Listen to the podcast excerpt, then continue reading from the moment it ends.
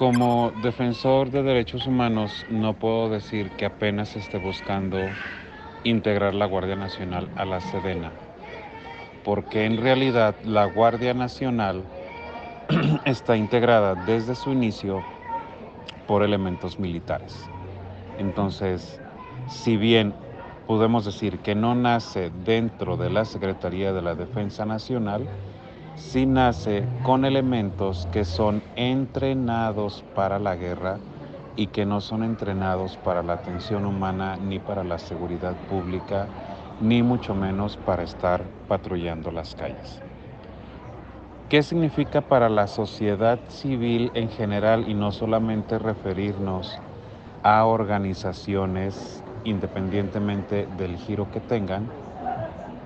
Pues significa una constante incidencia por parte de elementos militares, marina, eh, naval, digo, eh, sí, marina, naval, fuerzas aéreas, eh, cualquiera que sea castrense, en las calles.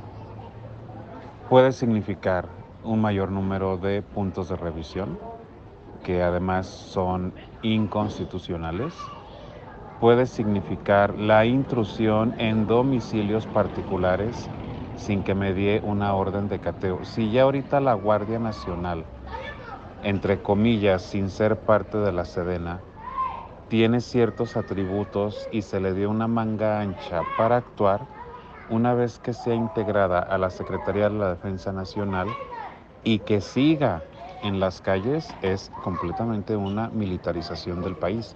No hay otra forma de llamarle, aunque el presidente Andrés Manuel López Obrador asegure que no es tal.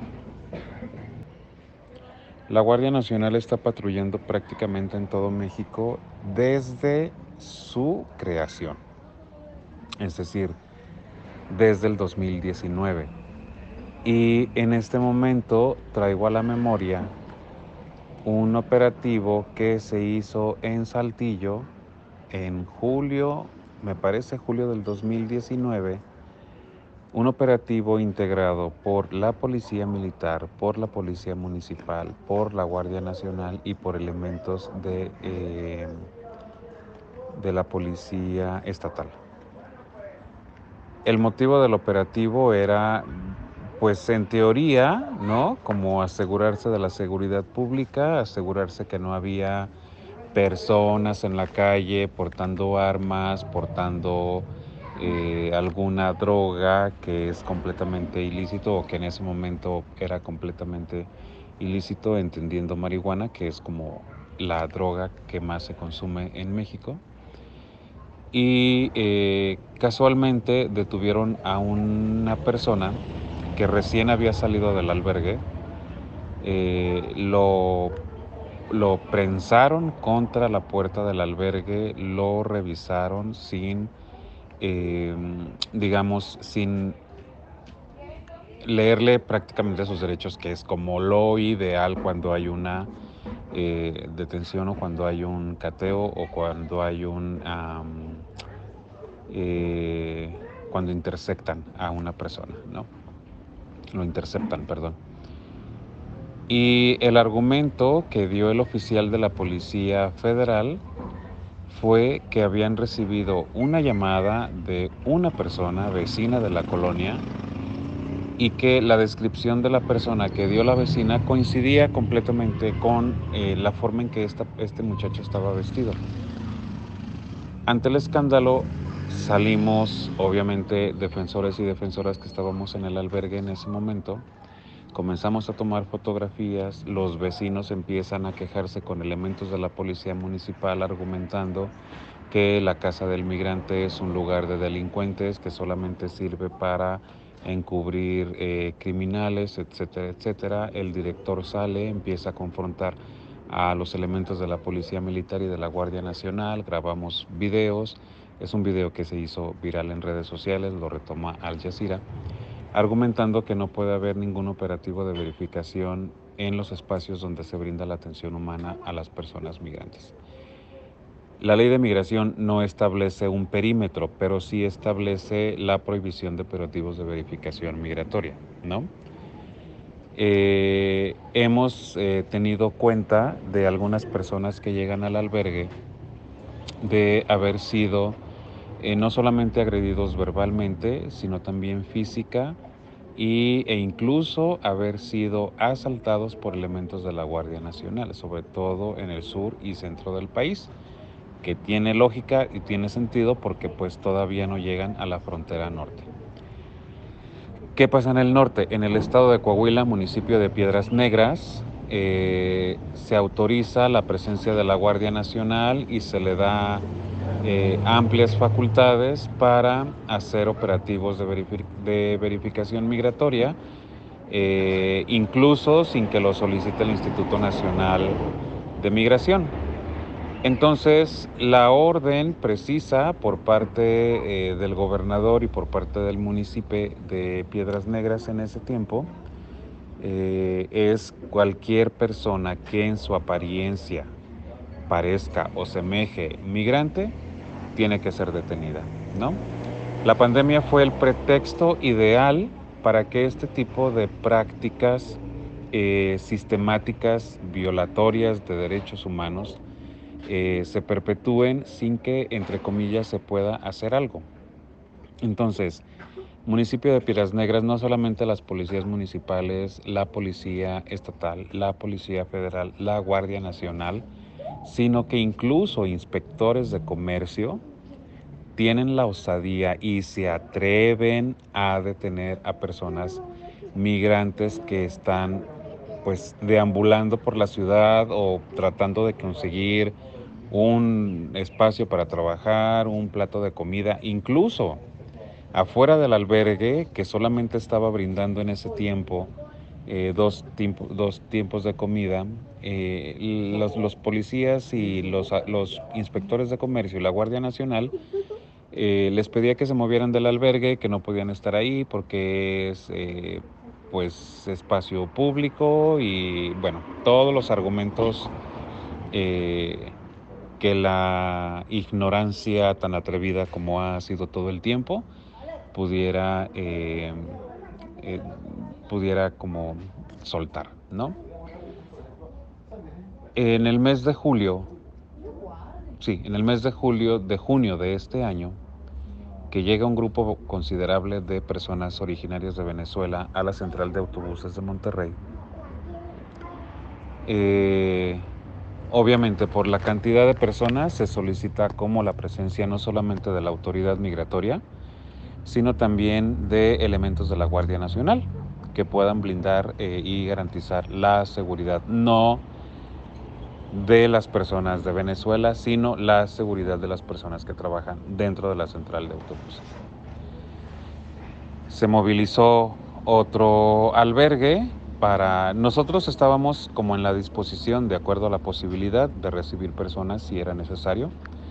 Nosotros recibimos aproximadamente 80 personas de ese mil y cacho que llegó a Saltillo y pues los atendimos en lo que estaban solicitando.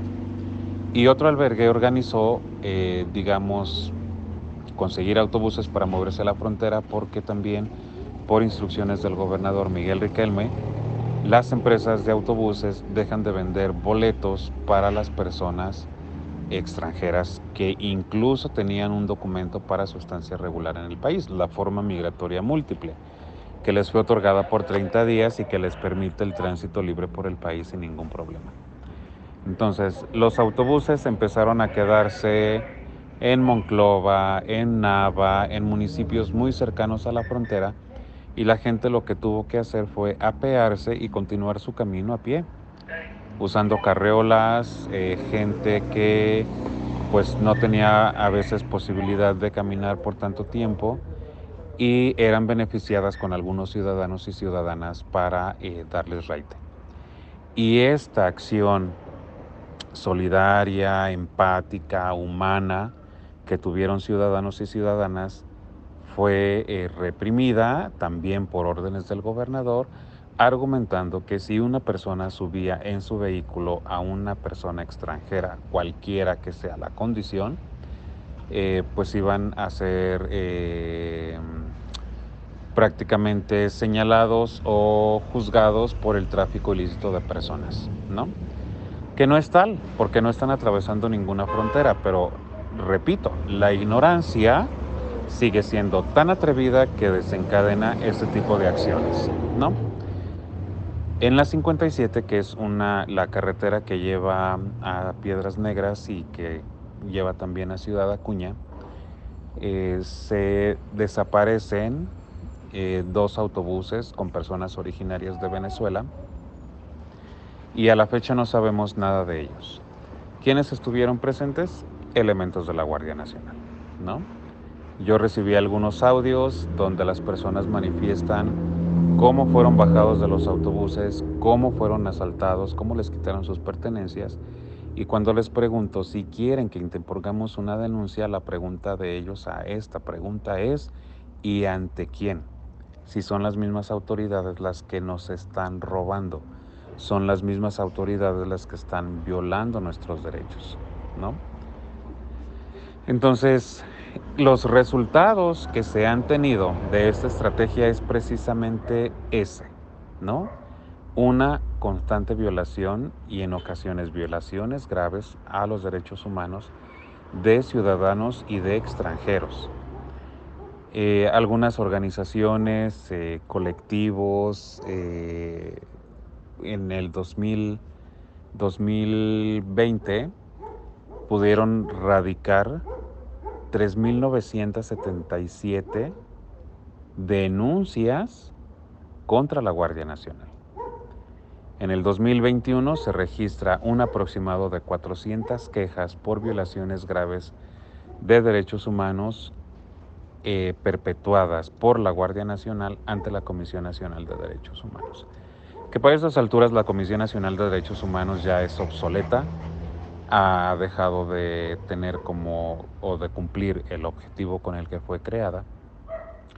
Y en la misma línea está el Instituto Nacional de Migración, que fue creado o fue constituido para garantizar seguridad y protección a las personas migrantes, que después se deriva o se desprende el Grupo Beta y en estos tiempos el Instituto Nacional de Migración se convierte en el principal persecutor de las personas en contexto de movilidad en el país. De aprobarse la reforma para la integración de la Guardia Nacional a la Sedena, ¿qué podemos esperar? Creo que más que qué podemos esperar es qué nos toca hacer eh, como defensores y defensoras de derechos humanos, como ciudadanos y ciudadanas de a pie, ciudadanos de a pie, para prevenir que esto suceda. O sea, la Suprema Corte de Justicia de la Nación tiene conocimiento de estas casi 4.000 denuncias, de estas aproximadamente 400 quejas por violaciones perpetuadas por la Guardia Nacional y es prácticamente imposible que se hagan de la vista gorda. Bueno, no es imposible porque se ha sucedido en otras ocasiones, pero en este momento no pueden hacerse de la vista gorda y fingir que el hecho de que la Guardia Nacional se integre, que en el comienzo te decía, nació con elementos de la Sedena, se integra la Secretaría de Defensa Nacional, es prácticamente darle facultades amplias a la Guardia Nacional para que operen como consideren conveniente, ¿no? Y no me extrañará que en, en algún determinado momento se pueda tener esta actitud que tienen eh, los elementos de migración en la frontera sur de los Estados Unidos, disparar contra la gente y argumentar que el disparo fue en defensa propia, ¿no? Traigo a colación que no fue el caso con la Guardia Nacional, pero sí hubo participación de migración y hubo participación de elementos de la Fiscalía en el caso de Marco Tulio Perdomo, que fue asesinado por un elemento de la Fiscalía el 25 de julio del 2019, que es la Fiscalía investigando la misma Fiscalía, que es un, una, eh, digamos, la CEAP, que era la representante legal del caso, accede a la retipificación del delito y lo hace unos días antes de la segunda audiencia donde se va a dictar sentencia para el agente que disparó contra Marco Tulio. Eh, Después, según eh, información de la Comisión Estatal de Derechos Humanos de Coahuila, sabemos que la familia decide que su representante legal sea eh, la oficina consular de Honduras en Saltillo. O sea, es un caso súper amañado y que si bien ofrecieron disculpas públicas, en el discurso tanto del fiscal como del gobernador Miguel Riquelme aparece constantemente esta frase de Marco Tulio perdió la vida. El día que Marco Tulio perdió la vida, lamentamos que Marco Tulio haya perdido la vida delante de su hija y no existe una garantía de no repetición de hechos que formaría parte de la reparación del daño, ¿no? Que la reparación del daño incluye indemnización, incluye legislar en esa materia e incluye la garantía de no repetición de hechos. O sea, si esto sucede con autoridades locales, autoridades públicas locales, ¿qué podemos imaginar que pueda suceder con la Guardia Nacional? O sea, con la mano en la cintura van a hacer lo que quieran, ¿no? Eh, hoy en, en, Twitter veía circular un video donde elementos de la Guardia Nacional están revisando cajuelas de vehículos en medio del tráfico eh, la persona que subió el video pues argumenta si esto es ahorita que nos espera con la militarización del país.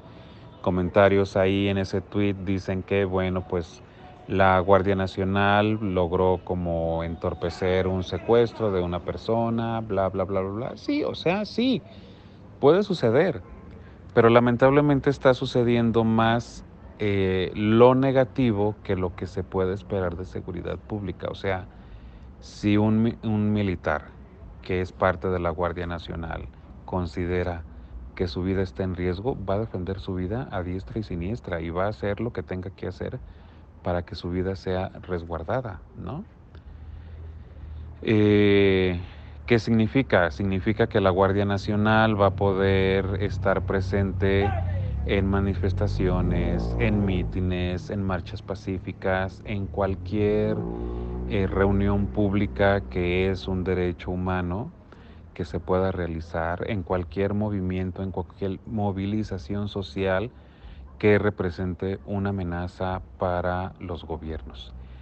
Y al decir gobiernos me refiero al gobierno federal, al gobierno estatal y al gobierno municipal. ¿no? Es decir, nos van a colocar en manos de eh, quienes no son capaces de garantizar seguridad pública de quienes no tienen una perspectiva de seguridad humana y de derechos humanos para estar patrullando en las calles. ¿Qué puedo decir para la, la sociedad en general? Eh, creo que es momento de incomodarnos y de incomodarnos no en la indignación y en decir, uy, Andrés Manuel, que estaba en contra de la militarización en la administración de eh, Felipe Calderón y en la administración de Enrique Peña Nieto y ahora pues está haciendo lo mismo. Sí, el, al decir incomodarnos es, tenemos que salir de nuestra comodidad, tenemos que dejar nuestros privilegios, tenemos que sumarnos a esas poblaciones que pueden resultar más afectadas con la militarización, ¿no? y estoy pensando en comunidades rurales, en comunidades de origen, eh, que es eh, prácticamente donde hay mayor presencia también de, de, la milicia, pero al mismo tiempo hay mayor presencia también del crimen organizado, ¿no? Y ya hemos visto también en redes sociales videos donde eh, la Guardia Nacional no es capaz de frenar una confrontación entre quien parece un funcionario público y más bien un policía y un ciudadano. Entonces, si la Guardia Nacional no es capaz de mediar en, esos pequeños eh, incidentes, no va a ser capaz de mediar en un enfrentamiento entre cárteles. Eh, pero sí va a ser capaz de reprimir lo más que pueda cualquier situación que pueda presentarse como amenaza, tanto para ellos como para quienes ostentan el poder en el país. Entonces hay que incomodarnos, hay que indignarnos, hay que movilizarnos, hay que recabar firmas si es necesario recabar firmas y hay que sobre todo presionar a la Suprema Corte de Justicia de la Nación para que esa iniciativa le dé reversa y ni siquiera sea admitida a revisión. O sea, es inconstitucional lo que el presidente Andrés Manuel López Obrador está pretendiendo hacer.